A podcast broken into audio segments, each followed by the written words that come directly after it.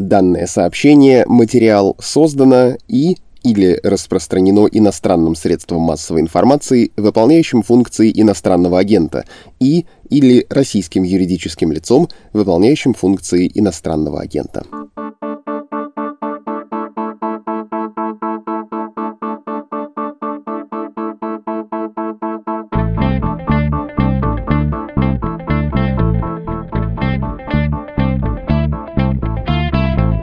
Здравствуйте, это подкаст «Что случилось?» о новостях, которые долго остаются важными. Меня зовут Владислав Горин. Сейчас будем про Германию и выборы там. Что делать? Завидовать, конечно, но очень так заинтересованно завидовать, глядя, как в Большой Европейской Федерации могут проходить выборы, как там уходит и даже хочет уйти поскорее многолетний лидер, точнее она, лидер, канцлерин, как по-варварски, без столичного электронного голосования там подводятся итоги и получает свой непобедный результат партия партии власти, точнее партия канцлера. Ну и, конечно, теперь поговорим о том, как там развалилась коалиция, как нужно заново договариваться, чтобы сформировать правительство, а вторым пунктом обязательно будет о внешнеполитическом курсе Германии, в том числе на восточном российском направлении. На все мои вопросы блестяще ответит Алена Епифанова, эксперт Германского совета по международным отношениям в Берлине. Но перед этим анонс от наших коллег из СМИ иностранного агента «Радио Свобода». Привет! Это подкаст «Человек имеет право» и его ведущие журналисты «Радио Свобода» Марьяна Трачешникова и Наталья Джампаладова. В подкасте мы обсуждаем, например, что делать, если по документам человека признали мертвым, а он жив. Можно ли сесть в тюрьму за ремонт собственной бытовой техники и многое другое. Мы выясняем, как устроен окружающий нас мир прав и обязанностей и почему он устроен именно так. Присоединяйтесь к нам каждый вторник и слушайте в привычном агрегаторе подкастов.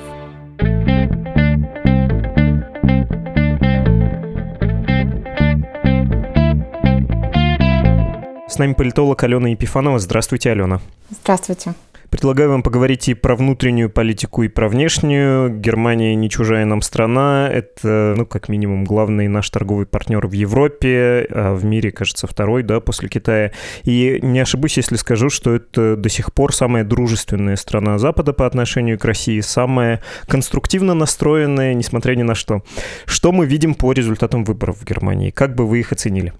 Да, хорошая новость этих выборов – это то, что общество не поляризировано. То есть мы видим, что там достаточно разные голоса представлены, мы видим какой-то сигнал в сторону консерваторов, в сторону христианско-демократической партии, и мы видим одновременно достаточно сильный сигнал в сторону зеленых, в сторону тем климата, в сторону новой, какой-то более сильной политики, направленной на изменение климата, на то, чтобы Германия более серьезно относилась к этому вопросу.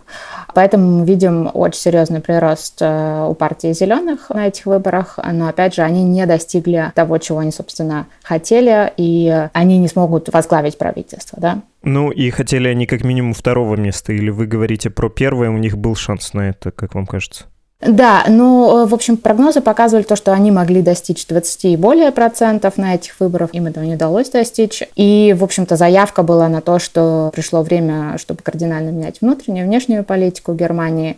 И поэтому нужно так называемое климатическое правительство, которое зеленые объявили то, что они готовы его возглавить, они готовы свою агенду превратить в жизнь. Поэтому здесь, с одной стороны, позитивный тренд, то, что они прибавили в своих голосах, но в то же время они не достигли каких-то своих таких амбициозных целей, но в любом случае все понимают, что в новое правительство зеленые должны входить, и по раскладу сил они тоже они войдут в это правительство, но пока непонятно, какую роль они будут там играть. Просто для понимания того, как это у них устроено, как э, работает все это в развитой парламентской демократии.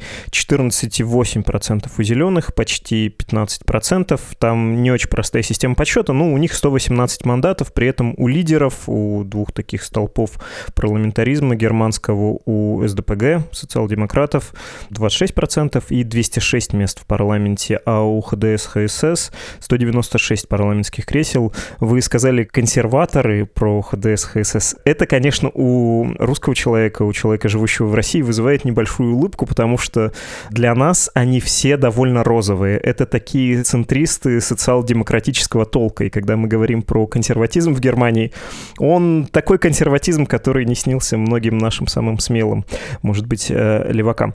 Не побоюсь нескольких ликбезных вопросов. А что будет дальше? Как будет формироваться коалиция? Кто ее составит? Будет ли большая коалиция из двух лидеров из ДПГ и ХДС-ХСС?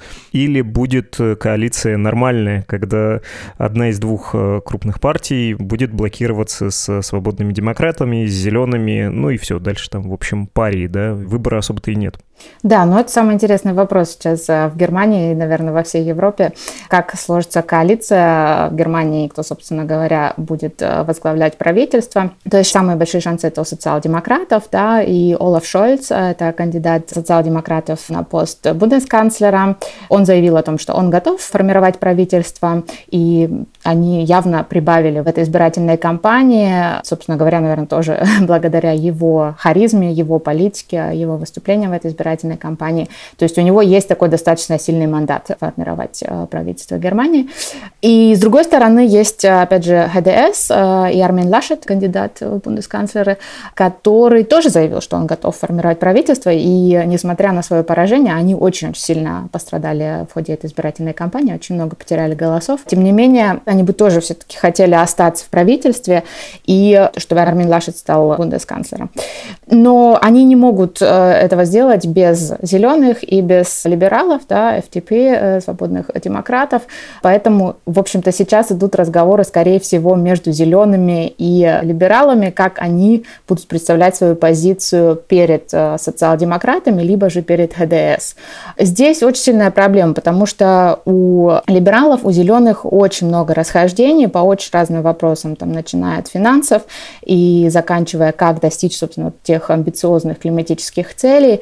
И и мы видели на прошлых э, выборах в Бундестаг и при прошлой попытке формировать правительство, так называемое Ямайка, когда входили ГТС, либералы и зеленые, что этого не получилось достичь именно вот из-за таких больших разногласий между этими партиями. Поэтому сейчас эта опасность тоже существует, что э, не получится сформировать коалицию именно потому, что зеленые и либералы не смогут договориться. Поэтому сейчас все с ожиданием ждут, как, где какие компромиссы, какая партия готова делать для того, чтобы, собственно, войти в правительство.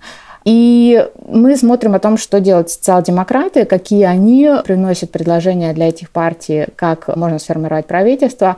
И здесь, конечно, явное преимущество у социал-демократов для зеленых. У них там больше каких-то похожих концептов и идей. А с другой стороны, либералы очень явно заявляют о том, что у них, конечно, преференции это ХДС, и им бы хотелось больше работать вместе с ХДС, чем с э, социал-демократами. Поэтому вопрос очень-очень открытый. А сейчас вот именно все зависит от того, на какие компромиссы будут идти партии, будут идти именно их лидеры для того, чтобы достичь какого-то соглашения по своим основным вопросам. Я не побоюсь, повторюсь, некоторой ликбезности и даже перевода на отечественную валюту немецких реалий. Это вот как если бы от 24 до 26 процентов в Российскую Госдуму, которая при этом имеет право формировать правительство, набрала бы «Единая Россия» и столько же «Справедливая Россия», и им, чтобы сформировать кабинет, надо было бы обратиться к условной СПС, либералы и свободные демократы — это вот такая партия бизнеса, и к чуть более левым с экологической повесткой, политической силам, не знаю, партия зеленая, да, у нас, кажется, есть, ну, пусть будет она. И если договорятся, то с двумя сразу противоположными небольшими союзниками формируем, да, большая партия формирует коалицию. Если нет, придется по неволе идти ко второй большой партии, чтобы сформировать большую коалицию, и при Меркель это удавалось, при Меркель это было. Я потом вас спрошу, какая повестка есть перед страной, и чья коалиция была бы актуальней, к чему история подталкивает. Но сначала хочется небольшое уточнение сделать про другое, про то, как эти выборы проходили. Я я всем нашим слушателям очень советую на «Медузе» прочитать текст под названием «Надоело переживать из-за российских выборов». Прочитайте про Германию, где все по-настоящему непредсказуемо, даже с Меркель прощаться пока рано. Это местами просто гомерически смешной текст. Э, там эпизод про то, как федеральный политик приходит в телешоу, в котором интервью у него берут дети и проваливается там по рейтингу, потому что детям в наушник редактор шепчет гадкие вопросы, которые они по-детски формулируют. Это прямо очень весело, это то, чего очень не хватает в России, настоящая политика. Но вот ценная мысль в этом тексте состоит в том, что при Меркель, не знаю, вследствие или просто хронологически совпало, немецкая политика сильно изменилась, принципиально изменилась. Над идеологией, над ценностями, над партийной структурой начал давлеть э, такой дух личности. Больше стали важны идеи, которые преломляются через лидера и сами лидеры. Такой, не знаю, даже дух трампизма начал витать немножко над Германией. Есть это, на ваш взгляд, перемена? И насколько это важно? Да, вот эта личностная компонента, она, конечно, очень важная, потому что она играла во всех партиях очень большую роль при вопросе, кто будет кандидатом в канцлеры. И мы видели, что вот особенно по последним опросам перед выборами, что избиратели были просто в отчаянии, потому что они не могли точно решить, за какого именно кандидата они хотели бы голосовать, то есть именно какую личность они бы хотели видеть во главе своей страны.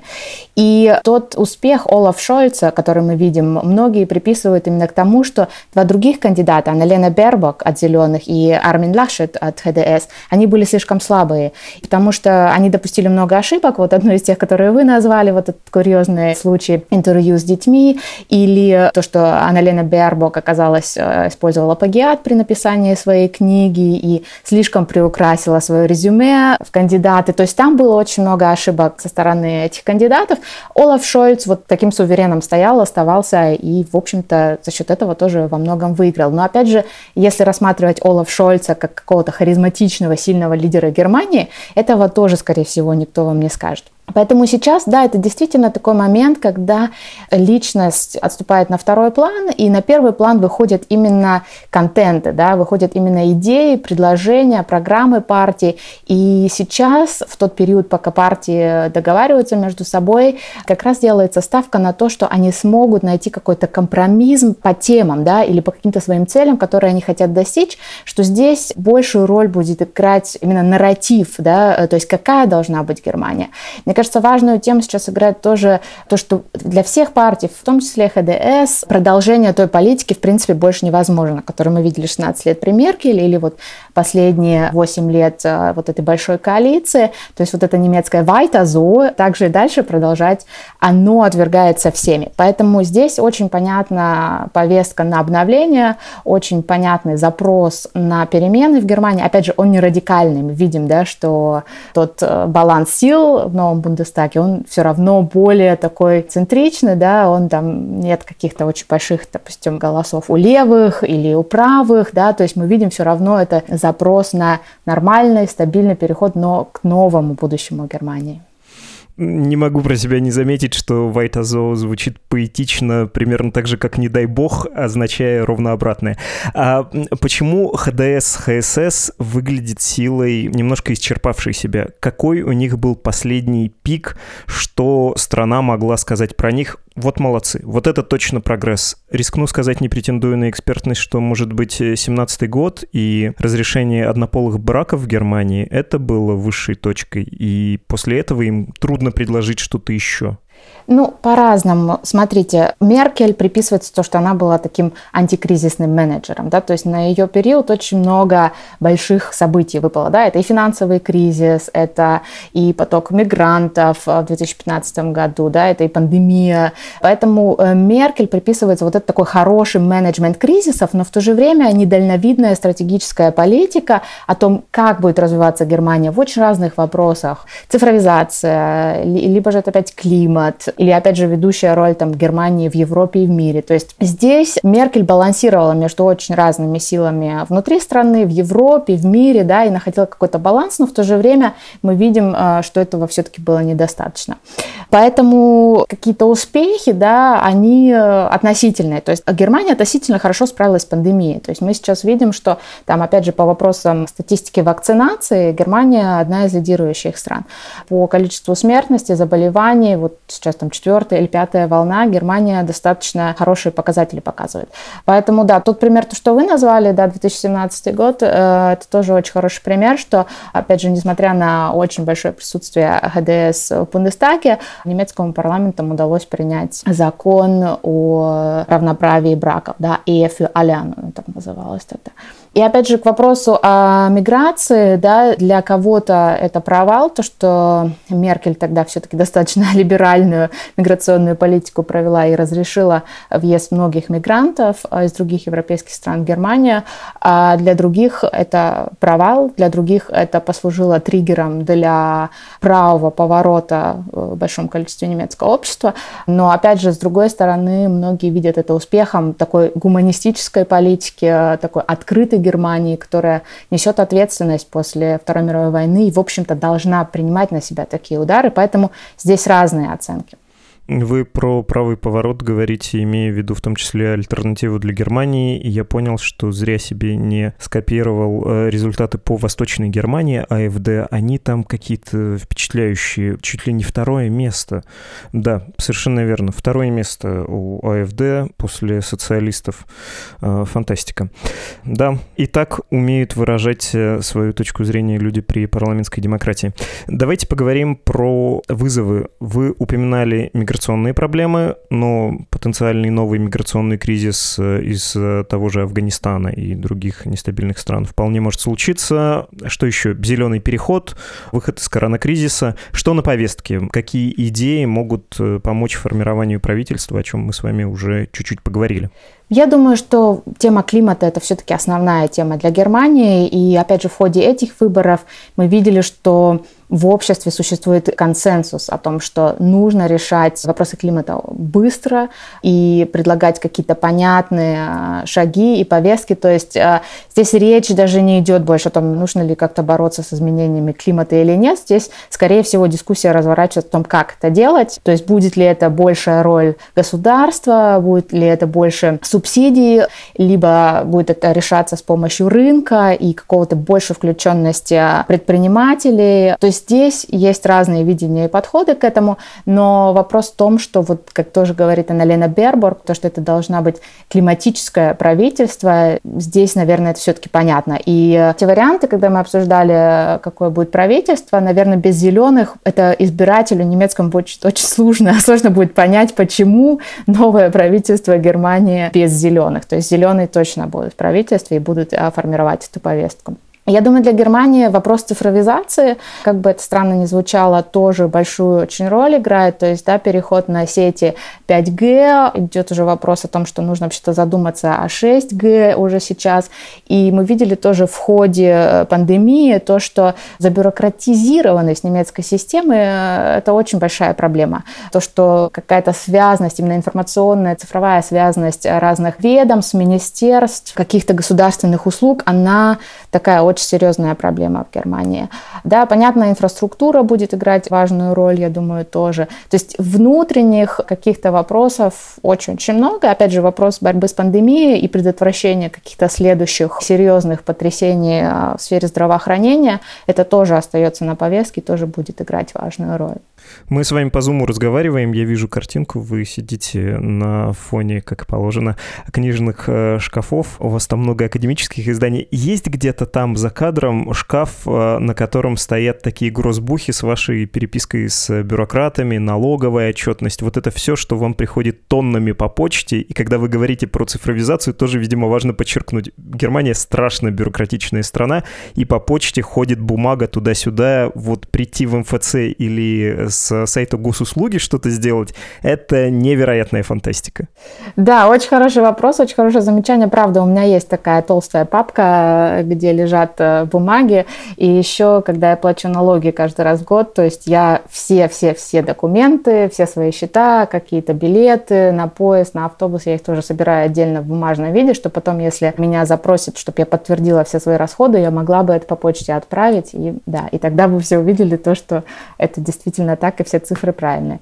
Но Германия улучшается в этом плане, надо сказать. И вот тоже а, Германский совет по международным отношениям, где я работаю, он очень сильно ускорился в вопросах цифровизации, и мы в основном все делаем онлайн сейчас, поэтому пандемия в этом плане сыграла позитивную роль в Германии, и что-то меняется. Но в то же время вы абсолютно верно заметили, бумага или наличные деньги, это до сих пор в Германии очень-очень важно. И лучше иметь при себе как наличные, так и документы в бумажном виде.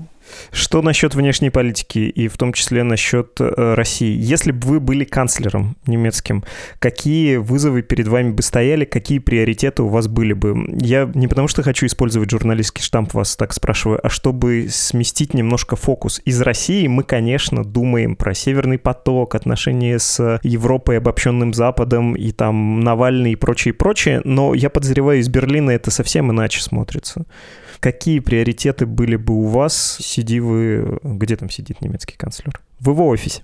Да, хороший вопрос, и он тоже особенно интересен в контексте избирательной кампании в Бундестаг, потому что внешняя политика практически никакой роли не играла. То есть все были заняты внутренними вопросами, внутренней политикой, вот этими всякими скандалами э, с кандидатами в канцлеры.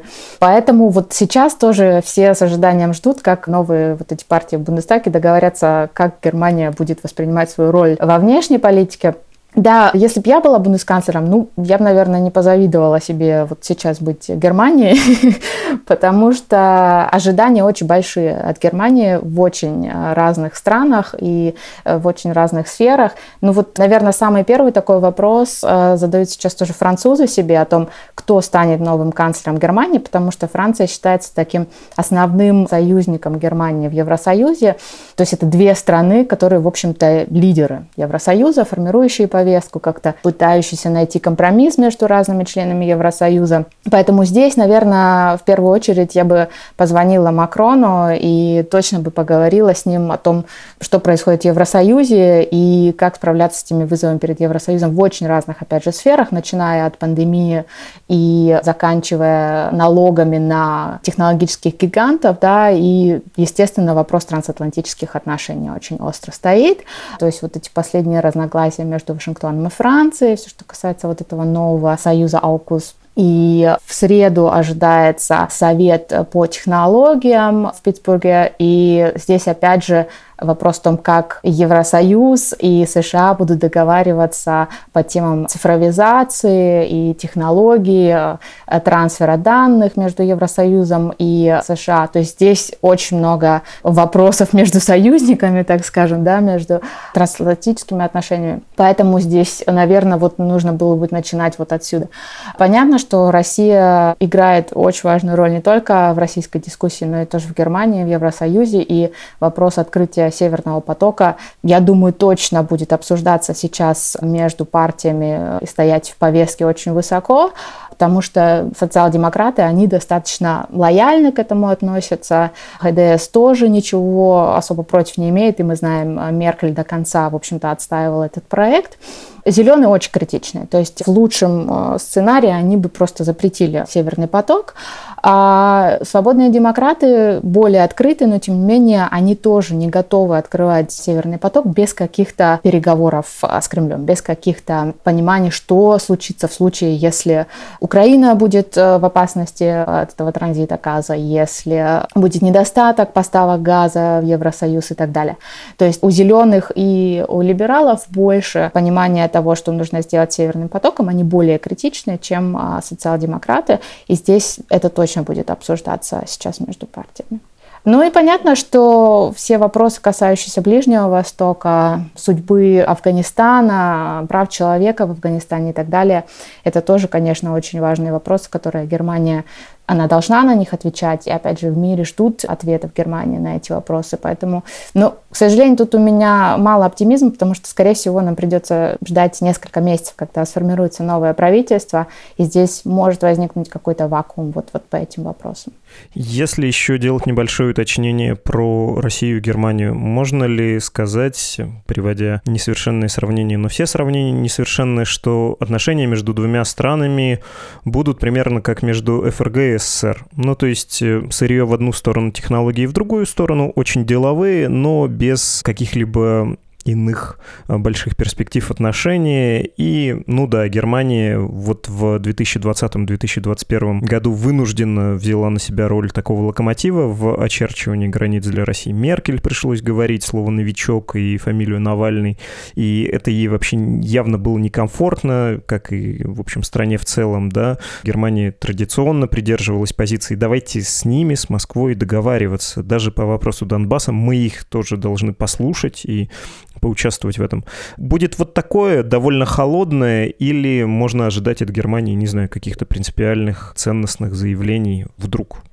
Я думаю, что все, что касается вот этих энергетических взаимоотношений, они сохранятся, и мы видим, ну, у них давняя история, да, то есть это еще конец 60-х годов, а, когда энергетические отношения между ФРГ и Советским Союзом тогда начались, как вы правильно отметили.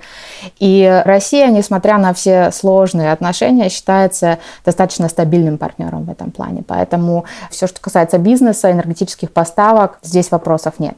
Но вопрос в том, что, конечно, немецкое общество озабочено озабочена тем, что происходит э, в России с правами человека, с демократией, с выборами, как мы сейчас видели. Поэтому у нового правительства точно не будет возможности просто вести, так сказать, бизнес, э, не замечая то, что происходит э, во внутренней политике. Но Россия, мне кажется, не готова никак реагировать на вот эти заявления, все, что касается внутренней политики, прав человека в России. Поэтому здесь от России каких-то ожиданий очень мало. И мне кажется, та иллюзия о том, том, что Германия и Россия могут сблизиться вот по мягким вопросам да, прав человека, демократии, их не осталось. И это видно тоже, например, в программе партии «Зеленых», где они очень четко разграничивают отношения с правительством, э, с властью в России до минимума, абсолютного минимума, отказа от Северного потока, уменьшения зависимости какой-то экономической от России, но в то же время усиление диалога с гражданским обществом. Поэтому здесь возможны вот эти шаги, которые которые будут направлены на какие-то попытки большего диалога с гражданским обществом. Этого тоже хотят э, либералы, FTP. Социал-демократы, я думаю, они продолжат свою вот эту традицию так называемой восточной политики, когда они будут пытаться с помощью бизнеса, каких-то экономических отношений добиваться сближения и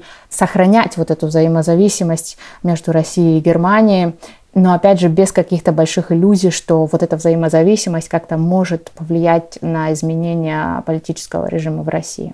Понятно, спасибо большое. У меня последний совсем крошечный вопрос. Раз мы с вами видим друг друга, я должен сказать «Auf Wiedersehen» или «Auf Wiederhören»? Ну, можно и то, и то сказать, но вообще да. Auf Wiedersehen, если мы действительно увидимся, это было бы хорошо. Auf Wiederhören говорят обычно, когда по телефону разговор. Ну, для наших слушателей все-таки Херон выберем а, слушать. Снова услышимся. Спасибо вам огромное. До свидания. До свидания. Мы говорили с политологом Аленой Епифановой.